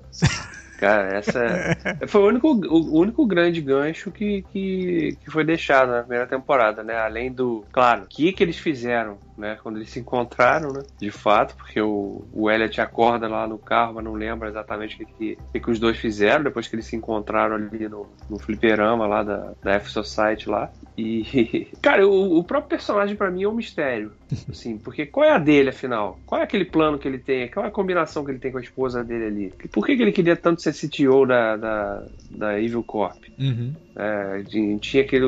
Chegando ao ponto de, de matar alguém, né? Qual é o cara dele? Porque ele, claro, ele é claramente inspirado no, no American Psycho, né? Não, é, o Patrick Bateman. Tem todas as, tem aquela psique que é bem característica, né? Uhum. Agora, qual a intenção desse cara? Ele, o cara é um vilão? O que, que é? Ele, tá. Ele é, é rebelde? ele quer destruir os caras por Uhum. dentro? Ele quer. Qual é a dele? Foi a, gra- a única grande questão que ficou da primeira temporada. E eu tô bem curioso pra saber porque eu achei personagem muito legal, cara. Cara, eu tinha uma teoria sobre ele, mas aí algumas coisas que acontecem no último episódio meio que cai por terra e outras coisas que acontecem durante a série também, mas aí, sei lá, eles podem dar desculpa que como a gente vê tudo pela cabeça do Elliot, Uhum. Você acha que ele poderia ser uma personalidade do Elliot também, é, é, isso? é. É, eu pensei nisso também, mas acho que acho, acho difícil. É, porque quando ele chega que a série aborda. Isso, é, porque quando ele chega no- na, na, na Evil Corp procurando por ele, a menina fala: Não, ele não trabalha mais aqui. Não trabalha, né? Ela poderia É. falar: Mas você tá louco? Ele é você, seu maluco. Não é isso que É, ela não- fala, né? Mas, sei e lá. Tem aquela, e, e tem aquela reunião também, né? Que eles têm lá na, na All Safe e tudo mais. Isso, é. Mas sei lá. É, Fica meio complicado, ia ser muito complicado explicar né. que, né? Ia ser bem complicado. Ele teria Até que retornar, personagens va- interagem com ele, né? Ele teria que retornar vários momentos da série pra poder falar, ó, quando aconteceu isso, na verdade, Sim. Era isso aqui. Então, porque assim, tem uma Sim. coisa que fica muito jogada, que é a conversa que ele tem com o Mr. Robot, que obviamente não era o Mr. Robot, era o Elliot. Uhum. Mas e aí quando o Elliot leva o Tyrell lá pro, pra base do Mr. Robot, no Life Society, é como se ele não soubesse exatamente o que está acontecendo. Então ficou um pouco, sei lá, ficou meio estranho. A cena do, do Elliot com a mulher do Tyrell, cara, é muito bizarra, assim, sabe? Tipo, Muito. Porque ela- Aquela cena ali é muito estranha. ela dá é muita insinuação de que ela conhece o Elliot, de ela sabe o que estava acontecendo. e que ela fica jogando verde pra ver se o Elliot fala alguma coisa, como se fosse assim, tipo, como assim? Né? Eu sei que você conhece meu marido, por que, que você veio aqui perguntar por ele? Mas ela não, não diz isso, ela só fica na insinuação, sabe? Uhum. É muito estranho aquilo, cara. É, é estranho e vou te dizer mais uma coisa, Alexandre. Eu percebi que na- durante a série a gente tem uns gaps. A gente tem umas. É, é como se a montagem ela, ela tivesse faltando pedaços da história, entendeu? Uhum. Como se a gente não tivesse visto coisas que aconteceram porque o personagem não passou por isso, né? Ela cria algumas pequenas elipses e em vez de avançar o tempo para um ponto em que você entende o que tá acontecendo, ela parece que ela avança o tempo para um ponto que você fala, ué, mas peraí, o que aconteceu daqui pra cá? Tá faltando parte de história aqui, entendeu? Uhum. E eu acho que isso é proposital. Ah, tanto é que o, próximo, o próprio episódio, o décimo episódio, quando o personagem do Elliot ele acorda, ele tá três dias, né? Se eu não me engano, dentro do carro, alguma coisa do tipo. Então, o gap temporal que ele teve foi muito grande. Aconteceu muita coisa ali que a gente não sabe o que, que oco- ocorreu, entendeu? Dentro daquele tempo. Então, a série tem essas sacadas mesmo pra te deixar com essas dúvidas. Pô, o que, que aconteceu? O que, que tá acontecendo? Um exemplo disso é quando o próprio personagem do Mr. Robot, quando a gente ainda achava que ele era o Christian Slater, né? Se encontra com o Tyrell no carro. Aquela cena é bizarra, entendeu? É estranho, e aí, entendeu? Mas, mas era o Elliot. Mas- mas- aí você começa a, ser, a cabeça dá um, meio que um bug, assim, entra num. Ué, peraí, o que, que, que tá acontecendo, entendeu? Uhum. Então a, a série, ela meio que. Ela, ela- meio não, ela deixou vários pontos em aberto pra serem explicados futuramente. E tem aquele Você encontro, né, do, do Elliot com o, o Tyrell nesse filme alta e como se fosse super normal o Elliot tá ali, Isso. né? E fica uma coisa hum, peraí. Chama pra almoçar, tem um diálogo muito estranho. Sim. Onde ele fala sobre valores, sobre grana, sobre objetivo e tudo mais. Isso. Como se, como se, sabe, aquela conversa já tivesse ocorrido algumas outras vezes. Como se não fossem estranhos um pro outro, entendeu? É, tudo bem, vai, eles se conheciam, mas peraí, cara. Mas muito pouco pra aquele tipo de conversa. E ali, aonde eu ele acho. encontrou o, o Elliot era muito bizarro o Elliot estar ali. Sim, naquele total. local. Tá. Se fosse no lobby de entrada da, da, desse filme alto, tudo bem, mas não era, né? Era um lugar restrito. Né? E o Elliot dá uma desculpinha, Exatamente. você fala, não, peraí. O cara é mais próprio- inteligente que isso pra, pra cair nessa, sabe? Sim. O próprio primeiro, o primeiro encontro dos dois personagens, ele já, já ele dá assim um certo sinal de que, porque, né, do nada o cara tá passando, o cara é um executivo, tá passando ali, aí vê um cara que tá ali programando ali, né, fazendo, escrevendo algum código, algumas linhas Uhum. de código ali na tela, e o cara para, né, e meio que já mostra uma certa afinidade com ele, assim, né. Uhum. Ah, eu também fazia muito isso, né, não sei o que e tal. Até fala o que ele tá pensando, né? Isso, que é Isso. mais. o- Isso, isso que eu achei muito bizarro. Aquilo ali não tá ali à toa. Não. Tem alguma conexão entre eles que a gente não sabe ainda, a gente só vai entender futuramente. É quando ele dá o bom suar, Elliot, não sei. Cara, alguma coisa tem naquela história ali, mas a série ainda não te disse o que, que é. Não, ainda Isso bem, que é né? interessante, Ainda inclusive. bem. É, Claro. exatamente. É, eu tô, eu tô bem intrigado. Foi o personagem realmente que me deixou mais intrigado aí, na, mais até do que o próprio Elliot, porque ele, obviamente, por ser o cara que conta a história pra gente, permite que a gente entenda e enxergue mais quem ele é. Mas o, o, o Tyrell não. É um personagem muito contraditório também.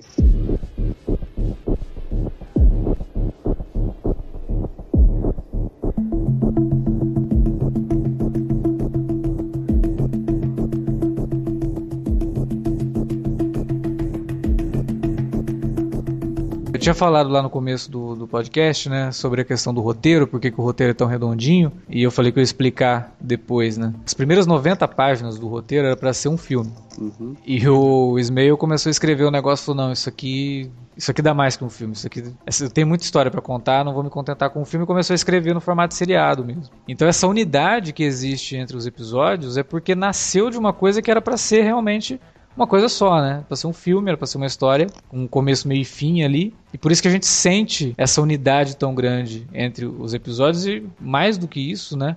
A qualidade do próprio texto e o cuidado do, do Ismail em trabalhar tão bem cada um dos personagens, né? Dar profundidade para eles, porque provavelmente se fosse um filme, a gente não poderia ter as facetas dos personagens secundários, como por exemplo o Gideon, né? Uhum, que é o uhum, chefe é. do, do Elliot, que é um cara que poderia ser só o chefe, sabe? Mas ele resolve uhum. dar alguns aspectos pro cara e você fala, porra, olha que legal, né? Sim. É, sim, sim. Não, não soa gratuito ou forçado ah, o fato dele ser gay, muito pelo contrário, né? Surge de uma forma assim muito natural e não coloca o personagem de uma forma caricata também.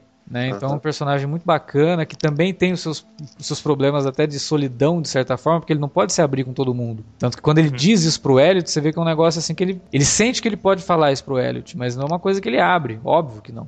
E é muito bem trabalhado isso. A psiquiatra do, do Elliot também, né? Nossa, a Krista. Krista, né? é. Muito Puta boa. personagem legal, sabe? A Sheila, né? Que é Poxa, tra... cara, a Sheila era um personagem que eu gostava tanto dela. A traficante, né? Putz, cara, nem fala, velho. Foi o personagem que eu mais senti. Foi quando morreu, assim, foi é... o que eu mais senti. Mas precisou, né? Era uma morte necessária pro Elliot. Total, morte total. que precisava acontecer. E pra ele ver que... Porque foi justo no episódio que ele... Ah, porra, será que eu posso levar uma vida normal, né? Talvez eu não precise de, de nada disso. Talvez eu possa ser um cara tranquilo, viver uma vida com uma pessoa que me ama e não sei o que, que uhum. me aceita do jeito que eu sou. E de repente e acontece ele toma um tapa na cara, né? Tá, exatamente. Então são, são personagens muito ricos, sabe? Eu acho que o único, talvez, que fica um pouco jogado é o namorado da Angela. É, verdade. É, é, é o, mais, é o mais superficial, né? Até porque ele é, né? O próprio é, personagem. É, isso que eu ia falar, ele, ele é. é superficial, né? É. O ele é um personagem é muito bom. O,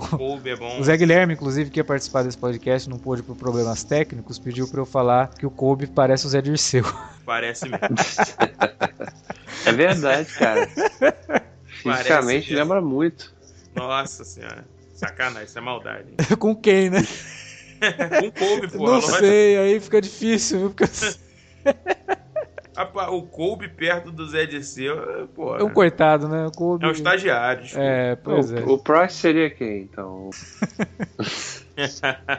o Eduardo Cunha, talvez. Uma coisa que eu acho legal do Price é como ele é praticamente o lado. o outro lado do espelho do próprio Gideon, né?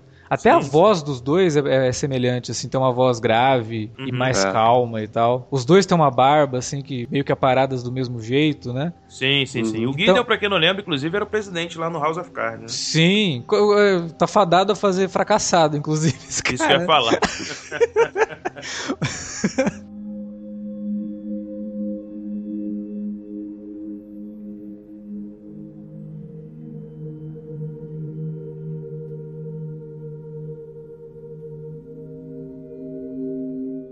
Mr. Robot é uma série de muitas ideias, que inclusive merece ser vista mais que uma vez, até porque esse espaço de quase um ano aí pra estreia da segunda temporada é um troço que enche o saco, né? A gente uhum. que acompanha essas séries de 10, 13 episódios tem que viver, tem que passar por isso todo ano, né? É um espaço muito maior do que as séries que estreiam agora na Fall Season, termina em maio, começa de novo em setembro, tudo beleza. Agora essa daí não, pô, só no meio do ano que vem de novo. Então é uma série que merece ser vista e revista, pelo menos mais uma vez, é. para poder pegar essas nuances, né, pegar todas as, as ideias que a série quer passar e que passa muito bem, inclusive. Um roteiro muito bem escrito, um diretor né, e um produtor que também dirige alguns episódios, como no caso do Sans Meio. Um cara Sim. muito certo do que ele quer fazer, né? E é muito raro você ver um cara jovem, com pouca, pouca coisa na bagagem, vir assim com uma proposta tão redondinha, né? Tão certa do, do que ele gostaria de fazer e ele acaba fazendo muito Concordo. bem. Né? Alicerçado ali pelo elenco, manda muito bem também. Um elenco desconhecido, né? Um elenco de, de pessoas assim não muito é, visíveis, né? Alguns, alguns atores ali a gente conhece de outras séries e tal, mas o elenco principal, você vê a menina que faz a Darlene, juro que eu não lembro dela de nenhum outro lugar. Também não lembro, não lembro. É. Nem dela, nem. Acho que a Ângela eu já vi em algum lugar, mas agora onde eu não tô lembrado. A, é... a Ângela ela aparece em Her, né? Ah, por isso que eu tava querendo, tava querendo lembrar da onde que eu conhecia ela. Mas do, do resto, assim, é coisas. O Martin Wallstrom, que é o Tyrell, eu nunca vi. Ele Também nunca vi. Ele, ele deve ser o é quê? Um sueco? É sueco, acho que é. sim, acho que ele é sueco. Ele é sueco, então deve ter feito muita coisa na Suécia. Provável. É, então a gente é. precisa conhecer mais o cinema sueco aí pra poder. Aliás, que língua é aquela Sério, que os caras né? falam, hein? Ele, ele fala sueco. Ele fala sueco, né? E a, a mulher fala dinamarquês, se isso, eu não me engano, é isso? Isso, exatamente. Hum. Inclusive, ela fala uma coisa pro Elliot, não tem legenda, né? Isso. Que ela fala para ele: se você fizer, fez alguma coisa com ele, eu vou te matar. Exato. Né? Então, que é uma das coisas que também cai por terra a teoria de que o. De que o Seria Elliot, imaginário. É. Se bem que ela pode dizer, se você assumiu definitivamente a, uhum, a, a, personalidade. a, personalidade. eu te mato porque eu não suporto você, seu hackerzinho de merda. É, mas não sei, acho que, acho que não. Eu, engraçado, eu acho que o Tyrell, algo me diz que nós teremos um personagem que é o espelho do do Elliot. Eu acho também que ele sofre dessa coisa de, de outras personalidades, de muitas personalidades. Eu acho. É minha Pode teoria, ser. isso é. é. uma coisa muito particular minha, pelo fato dele matar, por exemplo, a mulher, depois falar que, ah, não, agora eu tô gostando disso, eu não deveria ter feito e tal, barará, enfim. E a, a, parece que a, a a razão dele é aquela esposa dele. A esposa funciona como o controle e a razão da cabeça dele, Sim. né? Quando ele tá longe dela, parece que ele perde tudo isso, né? Ele, ele sai fora de si. Então eu acho que ele. Eu, eu acho que ele tem um quê do Elliot. Aí ia ser legal se a segunda temporada, inclusive, se fracionasse e mostrar não só a perspectiva do Elliot, né? Talvez, né? Pois é, então, eu, também, eu, né? eu acharia interessante. A gente vai ter um pouco da perspectiva da Angela, né? Porque como ela tá agora dentro da Evil Corp, uhum. inclusive aquela é. cena do final da Evil Corp é muito interessante, parece uma coisa bem nazista né? Tem um símbolo em preto com aquele vermelho do lado, um cara discursando em uhum. cima, com aquele monte de pessoas nas sombras e tal. Sem contar que o círculo, né, que forma o I, o E, né, do, do Evil Corp, uhum. que está no centro da, da, daquele salão, quando o, o, Price está no centro ali, aquele círculo parece que forma uma aura em cima dele, né? Hum. quase como uma auréola assim, de, de anjo. Sim, sim. Como se ele. Né? Sim, perfeito. Boa, boa visão, Alexandre. Então, quer dizer, eu acho que a gente vai ter um pouco da percepção da Angela. E eu acho que é muito interessante isso. Ele quebrar em duas visões diferentes, né? O cara que tá de fora e a, e a pessoa que tá de dentro da empresa, né?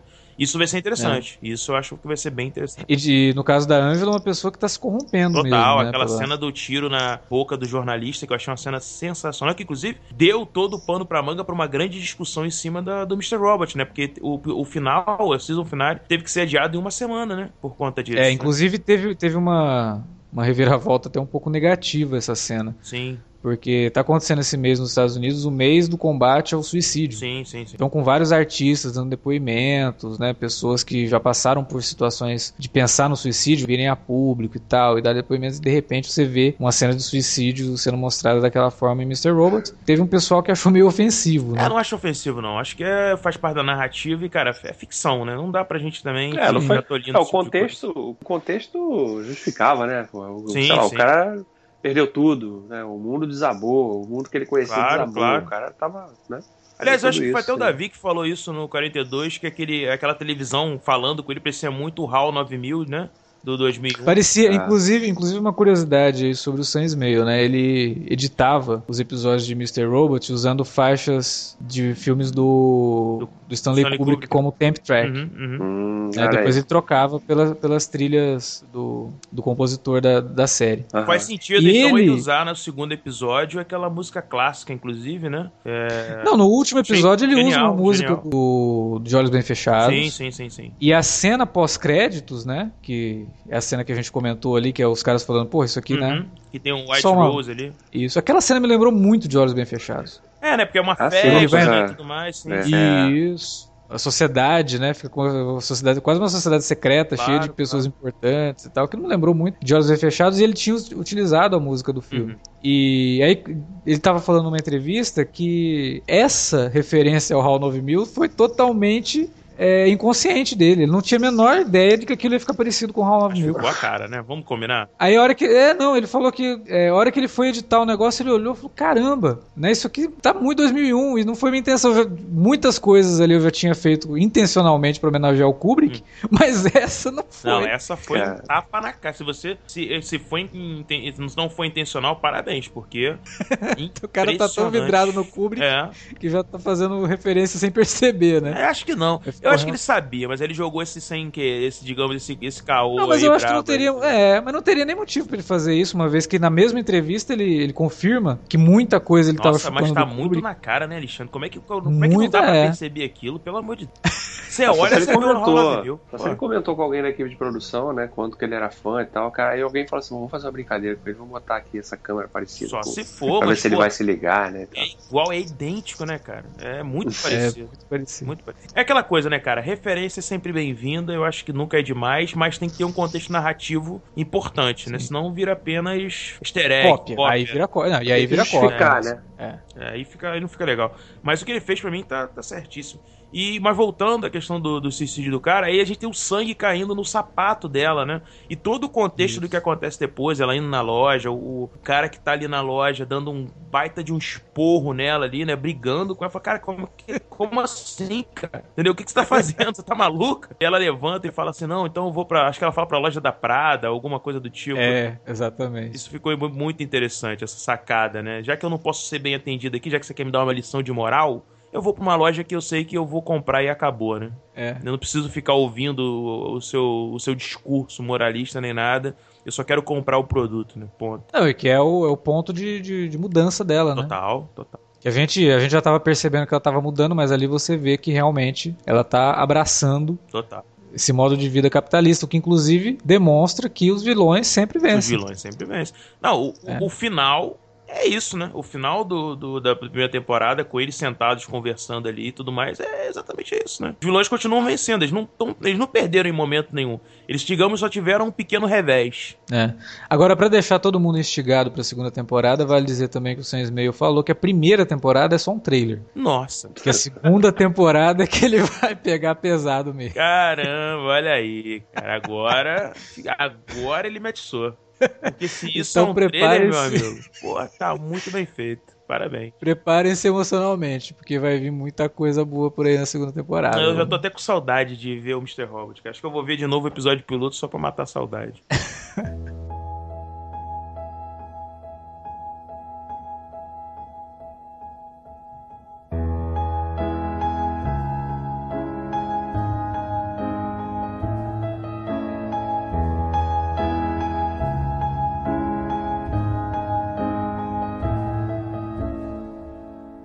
Mas é isso, né? Acho que já dá pra encerrar aqui o que a gente tinha pra dizer sobre o Mr. Robot. Na verdade, como eu sempre digo, quando a discussão é boa, a gente ainda tem muita coisa pra falar sobre a série. Se deixar, a gente vai embora. Com certeza. né? Mas é, por enquanto é só isso. A gente com certeza volta o ano que vem pra falar da segunda temporada de Mr. Robot. Quem sabe, se não tiver nada é, junto, né? Pode virar alvo ali de um minicast. Eu acho que Mr. Robot é uma série. é, Até a gente brincou sobre isso em alguns episódios. Eu, Alexandre, não, pô, Mr. Robot merece um podcast. Mas eu acho que ele merece análise episódio a episódio, né? Porque. Sim, exatamente, merece mesmo. Porque é tudo muito rico, Muito né? rico. Tudo muito cheio de, Muito rico. de, de- Que às vezes num, num programa de uma hora fica realmente difícil você. Sim, claro, com certeza. Fica muito difícil porque a gente, por exemplo, não falou muito sobre aquela trama da Sheila com o Vera, né? Sobre o fornecimento dele de, de drogas, como é que ele começa a virar um viciado e tudo mais, enfim. A É. questão do controle. Porque é aquela coisa, tem tanta coisa pra gente falar aqui que num programa de, sei lá, uma hora e meia, uma hora e quarenta, realmente fica faltando. E aí que é legal que as pessoas cheguem nos comentários e deixem os seus comentários, né? Pra que a Uhum. gente possa continuar batendo esse papo, né? Sim, com certeza. Pra você deixar o comentário, você sabe muito bem como é que faz, é só deixar um comentário na nossa área aí do, do post ou manda um e-mail pra gente no alertavermelho arroba cinealerta.com.br ou pode mandar um recadinho também nas redes sociais, lá no arroba cinealerta no Twitter ou no facebook.com barra cinealerta. Bruno, como sempre, faça o seu jabá, onde é que o pessoal te encontra? Então, o pessoal me encontra lá no Cinecast, supernovo.net barra os a gente tem nossas críticas,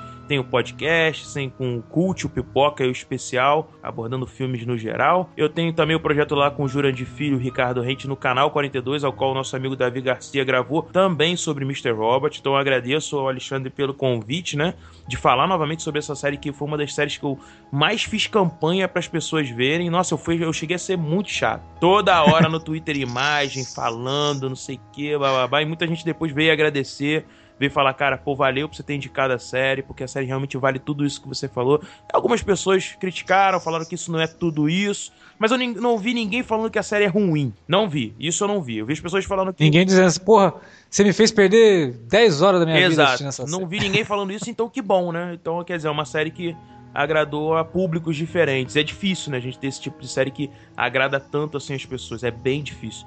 Então agradeço aí ao Alexandre novamente pela oportunidade, ao Davi novamente por estar gravando com ele. E acessem lá canal42.tv. É isso aí, galera. Vocês já sabem também que podcast aqui no Cine Alerta toda semana tem pelo menos um. Mas você sabe que de vez em quando tem dois, tem três. Agora, a partir semana, dessa semana, inclusive, né, que tá indo ao ar aqui, a gente já teve um podcast, que é o primeiro minicast de Bastard Executioner, série do nosso querido Kurt Sutter, criador de Sons of Anarchy. Se você não ouviu ainda, tá ouvindo agora o Alerta Vermelho, vai lá, assista a série se você já assistiu não precisa assistir de novo, mas ouça também o minicast de Bastard Executioner. Então é isso, galera. A gente fica por aqui. Até mais.